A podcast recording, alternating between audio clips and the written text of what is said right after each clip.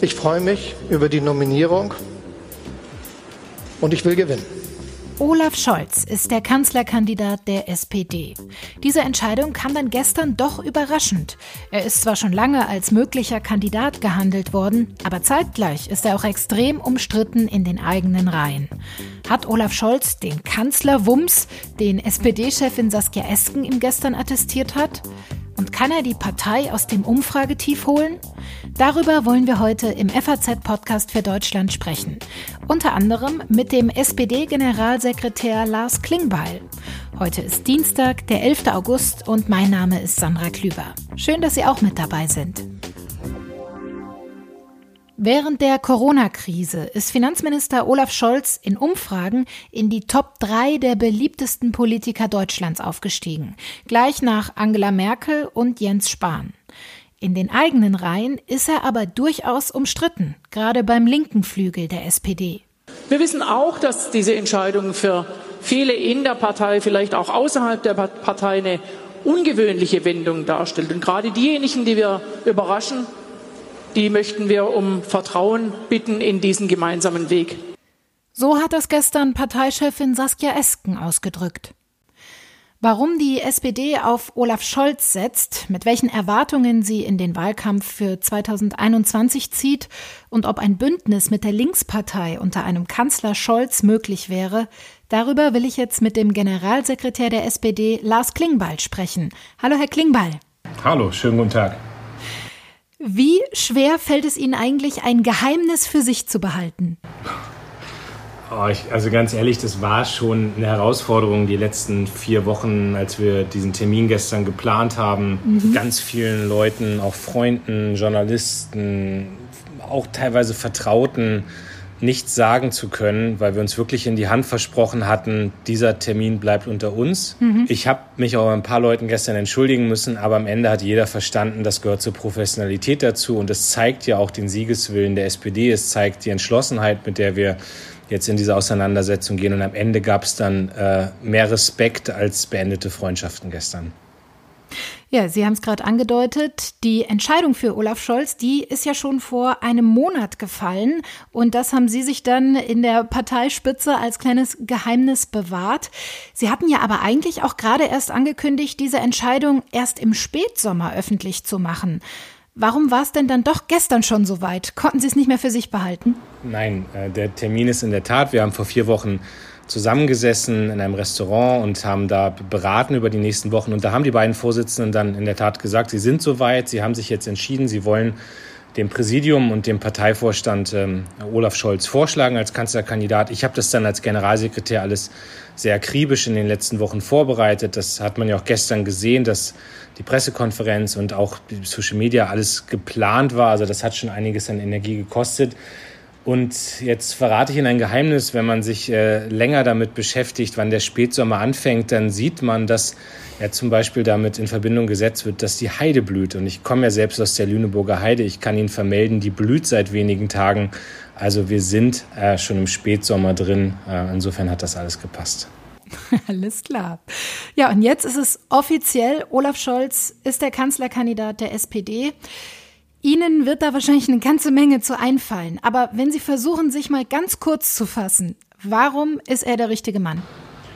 Ich, das, was ich mit Olaf Scholz, und ich kenne ihn ja ein paar Jahre, verbinde, ist, dass er ein hochverlässlicher, ein wirklich ähm, sehr energischer und ähm, jemand auch ist, der sich Gedanken um die Zukunft macht. Und das sind drei Dinge, die ich für ganz wichtig halte, gerade in der jetzigen Situation. Jemand, der der weiß, was er tut, der auch, auch sagt, was er tut, der sich an die Dinge hält, der also kein Schaumschläger ist, jemand, der ähm, bewiesen hat, gerade in den letzten Monaten zusammen mit der Kanzlerin, dass er die Energie und auch die Kraft hat, das Land durch eine schwierige Phase durchzuführen. Und und jemand, der es geschafft hat, ähm, äh, als Arbeitsminister damals in Hamburg, als äh, erster Bürgermeister und jetzt auch als Vizekanzler und Finanzminister immer wieder auch auf Zukunftsthemen zu setzen und dem Land auch Perspektiven aufzuzeigen. Das sind mhm. für mich drei Dinge, die zeigen, wir haben da den richtigen Kandidaten und noch mehr. Mir zeigt das auch, wir können mit Olaf Scholz gewinnen ähm, weil der Bedarf nach einer solchen Person, der wird im nächsten Jahr bei der Bundestagswahl groß sein. Ja, der Bedarf nach einer solchen Person, wenn es um den Parteivorsitz geht, der war letztes Jahr ja offenbar nicht so groß. Da ist Olaf Scholz zusammen mit Clara Geiwitz gescheitert.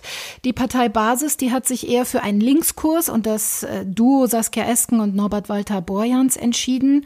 Scholz ist also offenbar nicht der richtige Parteivorsitzende, aber der richtige Kanzlerkandidat. Ja, da gibt es ja prominente Beispiele, wo das schon mal der Fall war. Gerhard Schröder ist auch mal nicht Parteivorsitzender geworden äh, in der Mitglieder, also in der Urwahl, auch in der Mitgliederbefragung. Und am Ende war er, und das streitet, glaube ich, niemand ab, ein erfolgreicher äh, erfolgreicher Bundeskanzler, der das Land wirklich vorangebracht hat.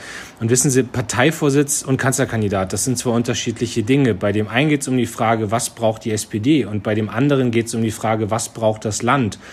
Und dass Olaf Scholz gut regiert, dass er Ideen hat für das Land, dass er krisenfest ist, dass er in schwierigen Zeiten sich auch traut, Verantwortung zu übernehmen und dass er, dass er standhaft ist, das hat er nun wirklich an vielen Stellen gezeigt. Und jetzt, nachdem ähm, Angela Merkel ja angekündigt hat, dass sie aufhört, äh, nach 16 Jahren tritt sie ab. Wir werden erstmals eine Wahl seit 1949 haben, bei der es keinen Amtsinhaber oder keine Amtsinhaberin gibt.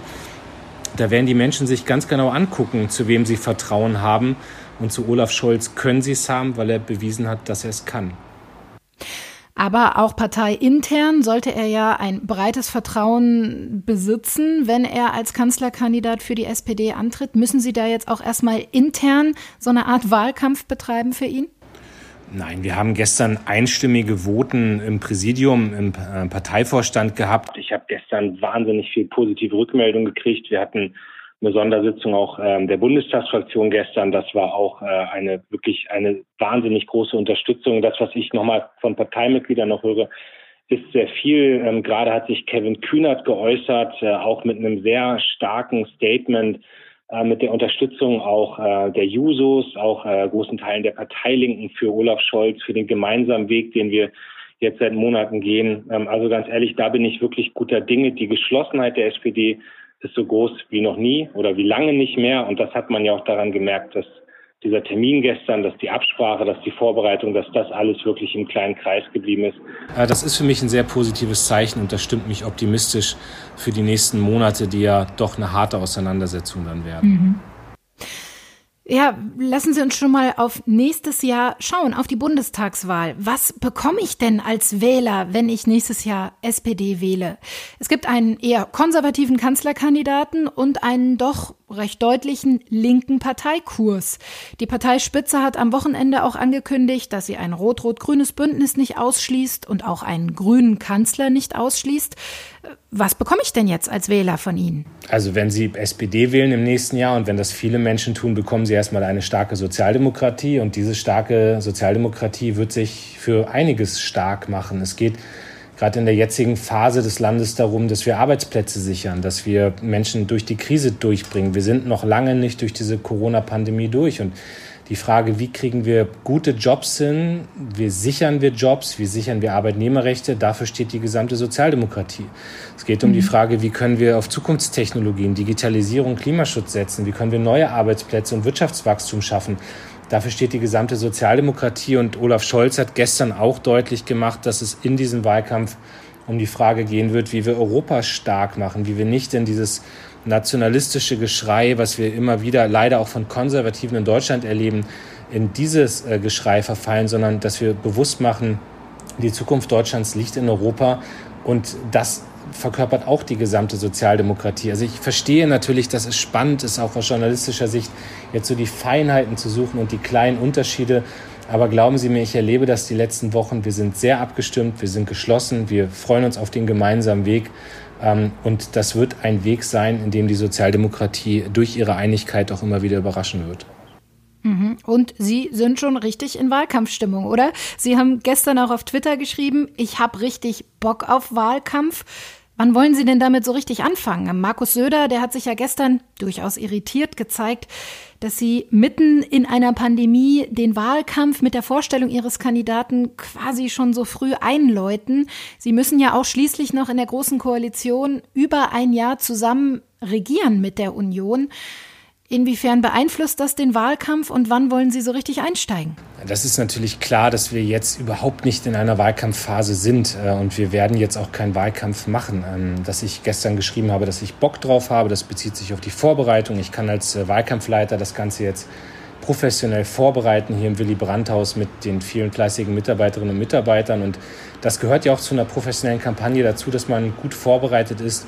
Aber das, und das hat Olaf Scholz ja gestern noch deutlich gemacht, es geht jetzt gerade um andere Fragen. Wir haben jetzt eine Klarheit, die haben wir gestern geschaffen. Wir sind jetzt aufgestellt für die nächsten Monate und jetzt können wir uns darauf konzentrieren, was ist wichtig für das Land. Und das bedeutet eben, sich um Arbeitsplätze, um Wirtschaftswachstum zu kümmern, den, den, das Gesundheitssystem zu stabilisieren, zu gucken, wie wir durch diese Corona-Zeit durchkommen. Und das wird Olaf Scholz als Vizekanzler und Finanzminister mit voller Kraft tun. Und will Ihnen trotzdem sagen, dass ich dann schon ein bisschen schmunzeln muss, wenn ausgerechnet Herr Söder äh, äh, sich da gestern irritiert zeigt. Also derjenige, der gerade groß mit Steuermitteln äh, diesen, diesen unionsinternen Wahlkampf angeheizt hat. Also wenn ich an diese prunkvollen Bilder denke, wie mit Kutschen und einem goldenen Schloss die Kanzlerin empfangen wird, wie es darum geht, dass Herr Söder sich als Zukunftshoffnung der Union ähm, da in, in Szene setzt, ähm, dann sage ich, dieser interne Machtkampf, der bei der Union da gerade gespielt wird, der lähmt, glaube ich, gerade, dass wir in diesem Land Politik machen können. Der lähmt die Union bei vielen Entscheidungen. Ähm, wir sind überhaupt nicht im Wahlkampfmodus. Wir haben eine Klarheit. Und wenn die Union sich auch daran hält, dass wir jetzt vernünftig regieren, dann kommen wir damit gemeinsam noch sehr weit. Was sagen Sie denn aber zu dem ja, Einlenken äh, Ihrer äh, Parteispitze am Wochenende, dass ein rot-rot-grünes Bündnis möglich ist und auch ein grüner Kanzler? Wäre Olaf Scholz, da hat er ja Erfahrung, auch ein guter Vizekanzler unter einer grün geführten Regierung? Wissen Sie, ich bin, ich bin niedersächsischer Sozialdemokrat. Ich habe bei Gerhard Schröder gelernt und da habe ich gelernt, man spielt auf Sieg. Und ich gehe als Wahlkampfleiter in diesen Wahlkampf, um Erster zu werden. Das ist mein Anspruch und an nichts anderes werde ich in den kommenden Monaten denken und werde jeden Tag dafür arbeiten. Und ich bin fest davon überzeugt, dass die Sozialdemokratie viel, viel stärker werden kann als diese 15, 16 Prozent, die wir gerade in den Umfragen haben. Und dann gilt das, was wir 2013 auf einem Bundesparteitag beschlossen haben. Wir gucken uns die anderen Parteien dann an. Wir gucken an, wie die aufgestellt sind, was die wollen. Mit der AfD machen wir nichts, das ist auch klar. Und alle anderen Parteien werden wir uns zu gegebener Zeit angucken. Und dann werden wir gucken, mit wem wir regieren können. Aber wir wollen von Platz 1 regieren. Und das heißt, Olaf Scholz soll Kanzler werden. Und da liegt jetzt die volle Kraft drauf. Eine spannende Frage ist im Moment ja auch, welche Rolle Olaf Scholz und auch das Finanzministerium in der Wirecard-Affäre gespielt haben. Könnte das noch zu einem echten Problem für die SPD werden? Nein, das wird kein Problem, sondern das ist eine Notwendigkeit, dass sich äh, alle, die politisch Verantwortung tragen, um die Aufklärung dieses Skandals kümmern. Das sind wir den Menschen in diesem Land auch schuldig, dass da genau hingeguckt wird, was da schiefgelaufen ist. Ähm, das ist schon bezeichnend, dass große Wirtschaftsprüfungsunternehmen diese Manipulation nicht aufdecken konnten, das nicht bemerkt haben. Da hat Olaf Scholz ja auch sehr schnell, also neben der Aufklärung, die er betrieben hat, Vorschläge vorgelegt, wie man da die Finanzmärkte und wie man die Wirtschaftsprüfungsunternehmen stärker regulieren kann. Das halte ich auch für wichtig, dass da jetzt nicht nur geredet wird, sondern dass Konsequenzen gezogen werden. Und ich sage Ihnen auch, diesen Aufklärungsdrang und diesen Aufklärungswillen und diesen Handlungsdrang, den wünsche ich mir auch von Herrn Altmaier, der zuständig ist für die Wirtschaftsprüfungsunternehmen. Und den wünsche ich mir übrigens auch vom bayerischen Ministerpräsidenten. Äh, Wirecard hat ja den Sitz ähm, in Bayern. Das heißt, die bayerischen äh, Finanzbehörden sind zuständig für die Kontrolle. Der damalige Finanzminister hieß Markus Söder. Und da gibt es noch viele Fragen. Und das müssen wir gemeinsam aufklären. Da muss jetzt alles sozusagen, da muss jetzt auch alles aufbereitet werden im Parlament. Ähm, das gehört zu einer politischen Verantwortung dazu, dass alles jetzt hinterfragt wird. Und äh, ich habe da aber keine Bange, äh, was uns angeht, weil ich wirklich erlebe, wie akribisch Olaf Scholz auch hier für Aufklärung sorgt. Mhm, ja, offenbar. Sonst hätten Sie ihn vermutlich auch nicht als Kanzlerkandidaten auserkoren. Lassen Sie uns mal auf den vergangenen Wahlkampf kurz zurückblicken. Die SPD äh, hat ja 2017 mit Martin Schulz doch eine herbe Niederlage einstecken müssen. Sie haben das Ganze dann tatsächlich im Nachgang auch in einer Analyse auswerten lassen auf rund 100 Seiten. Was sind denn die wichtigsten Lehren aus dem letzten Wahlkampf 2017? Was darf sich auf gar keinen Fall wiederholen? Naja, eine wichtige Lehre haben wir eigentlich gestern schon ja, und angenommen und haben gesagt, wir machen diesmal das Gegenteil. Wir sind nicht in eine solche Kandidatenkür reingestolpert. Und das ist bei den drei Wahlen davor der Fall gewesen. Gestern haben wir das geschafft, dass es anders läuft. Das Zweite ist, dass dieser Bericht auch gesagt hat, wir brauchen rechtzeitig einen äh, Kandidaten oder eine Kandidatin. Auch das, da kann ich einen Haken dran machen. Wir haben jetzt ein Jahr lang Zeit, professionell die Kampagne vorzubereiten. Und es gibt noch was anderes und da bin ich auch sehr, sehr froh, wenn ich ähm, sehe, wie gestern die Stimmung ist, auch heute das Statement von Kevin Kühnert. Dieser Bericht sagt auch sehr deutlich, seid geschlossen, ähm, geht geschlossen in diese Wahl und ähm, ähm ja, zeigt eine gemeinsame Linie und seid selbstbewusst nach außen. Und das ist eine Haltung, die ich mir von der SPD wünsche, wo ich nach gestern noch sehr optimistisch bin, dass die gelingen kann. Also wir sind überzeugt von dem, was wir tun und das vermitteln wir nach außen. Und wenn wir es jetzt schaffen, in den nächsten Wochen, Monaten ein ordentliches Regierungsprogramm zu erarbeiten, wenn auch deutlich wird, das ist ein Regierungsprogramm, das die gesamte SPD mitträgt und wo wichtige Ideen für die Zukunft des Landes da sind. Und wenn wir dann dieses Selbstbewusstsein und die Geschlossenheit halten, dann wird es auch ein ordentliches Wahlergebnis. Mhm. Dass die SPD mit einem konservativen Kandidaten wie Steinmeier, Steinbrück, Schulz und jetzt Scholz vielleicht nicht so erfolgreich ist, wenn man sich die letzten Wahlen anschaut, das war für Sie keine Lehre?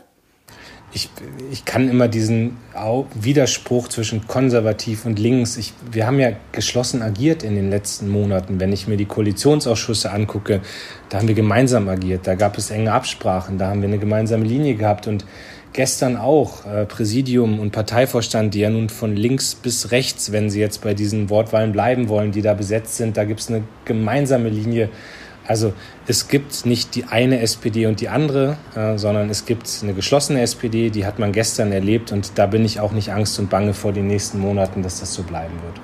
Hm, aber dass Sie mit Olaf Scholz nicht unbedingt auf einen Neuanfang setzen, das können Sie wahrscheinlich nicht abstreiten, oder? Er ist jemand, der gezeigt hat, dass er gut regieren kann. Er ist jemand, der genau in dieser Zeit, in dieser Phase des Landes gebraucht wird. Er hat mit Merkel in den letzten Wochen gut das Land geführt. Die tritt ab. Olaf Scholz ist noch da und es wird viele geben, die sagen, den kenne ich, dem vertraue ich und von dem will ich, dass er dieses Land führt. Abschließend wüsste ich gerne noch eine Sache von Ihnen, denn Angela Merkel wird nicht nochmal antreten. Wer wäre denn Ihr Wunschkontrahent für Olaf Scholz von der Union?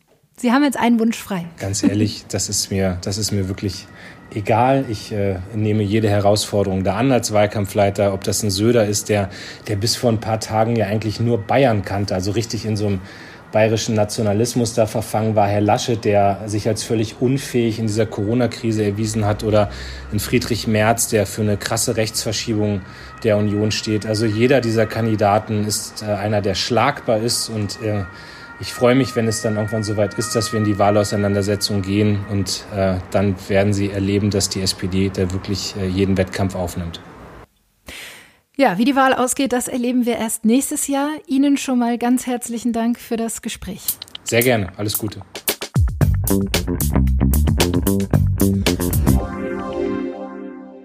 Wer nächstes Jahr für die Union gegen Olaf Scholz antritt, das entscheidet sich frühestens im Dezember. Und auch ein grüner Kanzlerkandidat, der steht noch nicht fest. Die anderen Parteien lassen sich also deutlich mehr Zeit als die SPD. Welchen Einfluss kann das auf den Wahlkampf haben? Bei mir am Telefon ist jetzt Mona Jäger. Sie ist Politikredakteurin und beobachtet die SPD für die FAZ. Hallo Mona. Hallo Sandra. Der Name Olaf Scholz, der war ja schon länger im Gespräch. Hat es dich noch überrascht, dass er jetzt auch tatsächlich SPD-Kanzlerkandidat geworden ist? Ja und nein. Nein, eigentlich deswegen, weil selbst wenn man den größten Scholz-Kritikern gefragt hat, und davon gibt es wirklich ein paar in der SPD, die mhm. findet man schon, denen fiel auch kein anderer Name ein, wenn man sie ehrlich gefragt hat und sie auch ehrlich geantwortet haben. Ja, dann im Endeffekt doch schon, weil wir haben ja gestern gesehen, wie die drei dann auf der Bühne gemeinsam standen, die neuen Parteivorsitzenden, Esken, Walter Borjans und auch Scholz. Das waren ja mal Gegner im Kampf um den Parteivorsitz und dass die jetzt so doch relativ harmonisch da auf der Bühne standen und Scholz so von den beiden gelobt wurde, das war dann doch auch für mich eine wirkliche Überraschung. Mhm. Und da muss man halt jetzt sehen, wie das dann so im, äh, bis zur Wahl dann eigentlich auch funktionieren wird. Ja, und auch der Zeitpunkt, dieser sehr frühe Zeitpunkt, war doch durchaus überraschend. Ist das jetzt eher ein Vorteil oder ein Nachteil für die SPD, dass sie jetzt als erste Partei sich so früh über ein Jahr vor der Wahl auf einen Kandidaten festgelegt haben? Die SPD ist wahnsinnig stolz darauf, dass sie es erstens zu früh hingekriegt hat und die Vereinbarung ist ja am 7. Juli getroffen worden, dass Scholz es werden soll, dass es jetzt einen guten Monat gehalten hat und es niemand wirklich mitbekommen hat. Darauf ist die Partei wahnsinnig stolz. Das erklärt sich daraus, dass die vergangenen Verkündungen von Kanzlerkandidaten in der SPD wahnsinnig holprig äh, verlaufen sind. Also man erinnert sich vielleicht noch daran, wie ähm, es etwa darum ging, ob Kurt Beck antreten wird. Und äh, das ist in einem richtigen Desaster geendet. Äh, Im Endeffekt ist er dann vom Parteivorsitz zurückgetreten, war entnervt und die SPD musste sich überlegen, wie sie es macht. Und auch die Schulz-Kandidatur war im Grunde ja auch eine sehr kurzfristige. Daran äh, erinnert man sich vielleicht nicht mehr so richtig, aber eigentlich war es so, dass Sigmar Gabriel ganz kurzfristig gesagt hat, er macht es nicht als Parteivorsitzender, wovon alle ausgegangen sind. Und das wird auch ein Grund gewesen sein, warum die Schulz-Kampagne, der Schulz-Zug damals diese Euphorie mhm. so schnell wieder abgeklungen ist. Diese Fehler wollte man jetzt vermeiden und man muss der SPD absolut zugestehen, diese hat sie auch erstmal vermieden. Das hat sie sehr gut vorbereitet. Sie hat den Kandidaten gut in den Mittelpunkt gestellt und alle Aufmerksamkeit hat sie jetzt ganz offensichtlich, weil eben Grüne und Union noch weit davon entfernt sind, selbst einen Kandidaten zu haben. Olaf Scholz ist mit Abstand der beliebteste SPD-Politiker in Umfragen im Moment. Ist das für dich also auch ein ganz logischer Schritt, dass er zum Kanzlerkandidaten gekürt wurde? Ja, absolut. Denn das, was die SPD machen muss, ist, sie muss zwischen den eigenen Parteimitgliedern unterscheiden und zwischen den Wählern. Und mhm. das ist natürlich, ähm, sind die Parteimitglieder, werden auch Wähler sein, aber das Wählerreservoir, das die SPD ja als Volkspartei eigentlich auch erreichen will, ist viel, viel größer. Und man hatte der neuen Parteiführung so ein bisschen unterstellt, gerade weil sie ja auch durch so ein Basisvotum ähm, gewählt wurde und hervorgegangen ist, dass sie vor allen Dingen die eigene Partei und die eigenen Mitglieder im Blick hat. Und deswegen war auch so ein bisschen meine Befürchtung, dass äh, sie sich deswegen für einen Kandidaten entscheiden würden, der sehr auf der eigenen Linie liegt. Also Rolf Mützenich, der Fraktionsvorsitzende, war ja mal ganz kurz im Gespräch. Heute mhm. wissen wir, das war eher eine Nebelkerze, da war gar nichts dran. Aber man konnte sich das schon vorstellen, dass die jetzt die neuen Parteivorsitzenden, die sehr linken Parteivorsitzenden, einen eigenen Kandidaten durchdrücken wollen, der wahrscheinlich bei, in der Partei sehr gut angekommen wäre, aber beim Wähler vermutlich nicht. Und jetzt sieht man ja bei Scholz so ein bisschen das Gegenteil. Es gibt in der Partei, gerade an der Parteibasis und auch bei einigen Jusos einiges Grummeln. Wenn man sich aber auch die Kommentierung anschaut, wie die Verkündung von Scholz aufgenommen wurde, kann man doch sagen, da steht absolut im Mittelpunkt, das ist ein gestandener Politiker mit viel Erfahrung, der sehr seriös arbeitet. Und es wird eigentlich gutiert, ausnahmslos, dass Scholz jetzt der Kandidat ist. Ja, Lars Klingbeil hat auch im Gespräch gerade ja wirklich mehrfach betont, wie einig sich die Partei ist, dass Scholz der richtige Kanzlerkandidat ist. Wie ist das denn deiner Einschätzung nach? Ist das tatsächlich so einmütig? Kevin Kühnert als noch Juso-Chef und stellvertretender Parteivorsitzender, der hat sich ja auch heute Vormittag überraschend versöhnlich gegenüber Scholz geäußert, oder? Ja, also wenn Klingbeil das so betont, dass es äh, toll ist, dass die Partei so einig ist, dann heißt das ja im Grunde, das ist alles andere als selbstverständlich und eigentlich haben wir ein Riesenproblem damit, dass die Partei einig ist. Und das ist ja auch so. Also äh, Bevor ich zu Kühnert kurz was sage, müssen wir uns daran erinnern, dass im Dezember die neue Parteiführung gewählt wurde. Das, die ist vor allen Dingen an die Macht gekommen, an die Spitze der Partei mit einem Anti-Scholz-Wahlkampf. Die SPD ist so in zwei Lager zerbrochen und das war so offensichtlich wie noch nie zuvor eigentlich. Und man musste dann irgendwie trotzdem zusammenfinden, mhm. weil die SPD ist weiterhin in der Koalition geblieben und Olaf Scholz war weiterhin Vizekanzler und auch Finanzminister. Insofern ist es jetzt ganz spannend zu sehen, wie die Partei sich verhält. Und Kühnert hat da eine ganz wichtige Funktion, denke ich. Er ist stellvertretender Parteivorsitzender. Er ist vor ein paar Tagen erst, hat er angekündigt, nicht mehr als Juso-Chef mhm. zu kandidieren. Das heißt, man kann ihm unterstellen, er will sich jetzt ganz in diese Parteifunktion als Stellvertreter begeben und kann da jetzt, glaube ich, auch wirklich so als Brückenbauer funktionieren. Das wird auch notwendig sein, weil man hat gesehen, dass viele Jusos sehr unzufrieden sind. Mhm. Mit der, mit der Scholz-Kandidatur, weil sie eben ja vorher für ein anderes Duo Wahlkampf gemacht haben. was davon jetzt bei Kevin Kühnert Überzeugung ist und was eigentlich auch nur Kalkül ist. Er möchte ja auch in den Bundestag mhm. kommen. Also er begibt sich so ein bisschen, könnte man es sagen, näher ran an, ins Parteiestablishment. Das weiß auch ich nicht, aber er geht auf jeden Fall strategisch ziemlich klug vor, weil eben an Scholz jetzt erstmal kein Weg vorbeiführte. Ist das denn aber jetzt die richtige Strategie, diesen verhältnismäßig konservativen Kandidaten ins Rennen zu schicken, obwohl die Partei ja gerade eher auf einem strikten Linkskurs ist? Kann das funktionieren überhaupt? Ja, also vielleicht wird die Partei sogar so weit gehen und nur noch Olaf Scholz auf den Wahlplakaten abbilden und nicht mehr darunter schreiben, dass er SPD-Kandidat ist. Mhm. Nee, das ist jetzt ein bisschen übertrieben gesagt, aber das würde so ein bisschen ins Bild passen. Also ich vermute schon, dass man bei Olaf Scholz vor allen Dingen seine Erfahrung und eher das Staatsmännische in den Vordergrund rücken wird. Ein Kalkül der SPD, wahrscheinlich sogar das entscheidende Kalkül, das dann auch die linken Parteivorsitzenden überzeugt hat, war, dass diese Wahl ja ganz besonders ist, weil Angela Merkel als Amtsinhaberin nicht mehr antritt. Mhm. Und deswegen gibt es eine ganz außergewöhnliche Situation. Die SPD rechnet damit, dass die Bürger eigentlich sehr an Angela Merkel hängen. Da haben sie einige Berechtigung daran äh, zu glauben. Und dass die Bürger sich dann umschauen und überlegen, naja, wenn wir Merkel schon nicht mehr haben können, aber eigentlich so richtig einen Wechsel wollen wir auch nicht, na, dann nehmen wir vielleicht den Olaf Scholz. Der mhm. ist so ein bisschen wie eine männliche Merkel, könnte man sagen. Wahnsinnig seriös. Der hat die Corona-Krise sehr eng und sehr gut mit Merkel gemanagt. Dann nehmen wir vielleicht den. Ob der jetzt von der SPD ist, spielt jetzt vielleicht erstmal nicht so eine Rolle. Ich denke, das ist ein ganz entscheidendes Kalkül jetzt bei der Wahl der SPD. Du hast es gerade schon angedeutet. Es ist die erste Wahl seit 1949, bei der zwei neue Kandidaten gegeneinander antreten werden, von der Union und von der SPD. Kein Amtsinhaber ist mit dabei. Welchen Einfluss hat das denn auf die Wahl? Wird das tatsächlich besonders spannend nächstes Jahr? Was ist da auch realistisch für die SPD drin, die ja gerade eher sehr schlecht dasteht in den Umfragen? Ja, das ist eine ganz besondere Situation. Nicht nur, weil Merkel nicht mehr antritt, sondern auch, weil bei der Union eigentlich so typische SPD-Klischees jetzt ziehen. Die haben nämlich eine total ungeklärte Führungsfrage. Und das werden sie auch noch eine ganze Weile haben. Also im Dezember wählt die CDU einen neuen Vorsitzenden. Ob der dann Kanzlerkandidat wird, ist auch vollkommen unklar. Markus Söder, der vielleicht da auch einen Blick drauf hat, hat gesagt, vielleicht entscheiden wir das auch erst im März. Mhm. Und bis dahin wäre die SPD, hätte sie schon ein ganz schön großes Zeitfenster, das sie auch zur programmatischen Entwicklung nutzen kann. Und das ist schon nicht zu unterschätzen. Und wenn es jetzt heißt, bei der SPD könnte es wieder so sein, dass Partei, dass Kandidat und Programm nicht zusammenpassen. Wir wissen auch nicht, ob das bei der CDU so sein wird.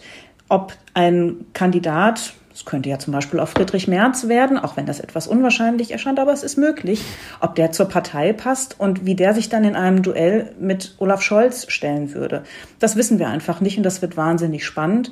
Und dann kommen noch die Grünen dazu, die bisher ja so mittelelegant sich aus der Affäre ziehen können und behaupten können, sie kümmerten sich nicht um Kandidaturen, sondern um die großen Probleme der Welt. Naja, aber die müssen auch langsam mal Farbe bekennen und müssen auch sagen, mit welchem Spitzenkandidaten sie in die Wahl ziehen. Schließlich sind sie in Umfragen ja dauerhaft vor den Sozialdemokraten. Also die müssten nun wirklich eigentlich mal sagen, welchen Kandidaten sie aufstellen. Also die Bundestagswahl nächstes Jahr, die könnte tatsächlich besonders spannend werden. Und diese frühe Kandidatenkür der SPD, die war auf jeden Fall ein schlauer Schachzug, sagt meine Kollegin Mona Jäger. Vielen Dank für deine Einschätzungen. Gerne. Das war der FAZ-Podcast für Deutschland an diesem Dienstag, den 11. August. Wir freuen uns über Ihre Bewertungen in der Apple Podcast-App. Und ich freue mich wie immer, wenn Sie auch morgen wieder mit dabei sind. Denn dann sieht die Welt vielleicht schon wieder anders aus.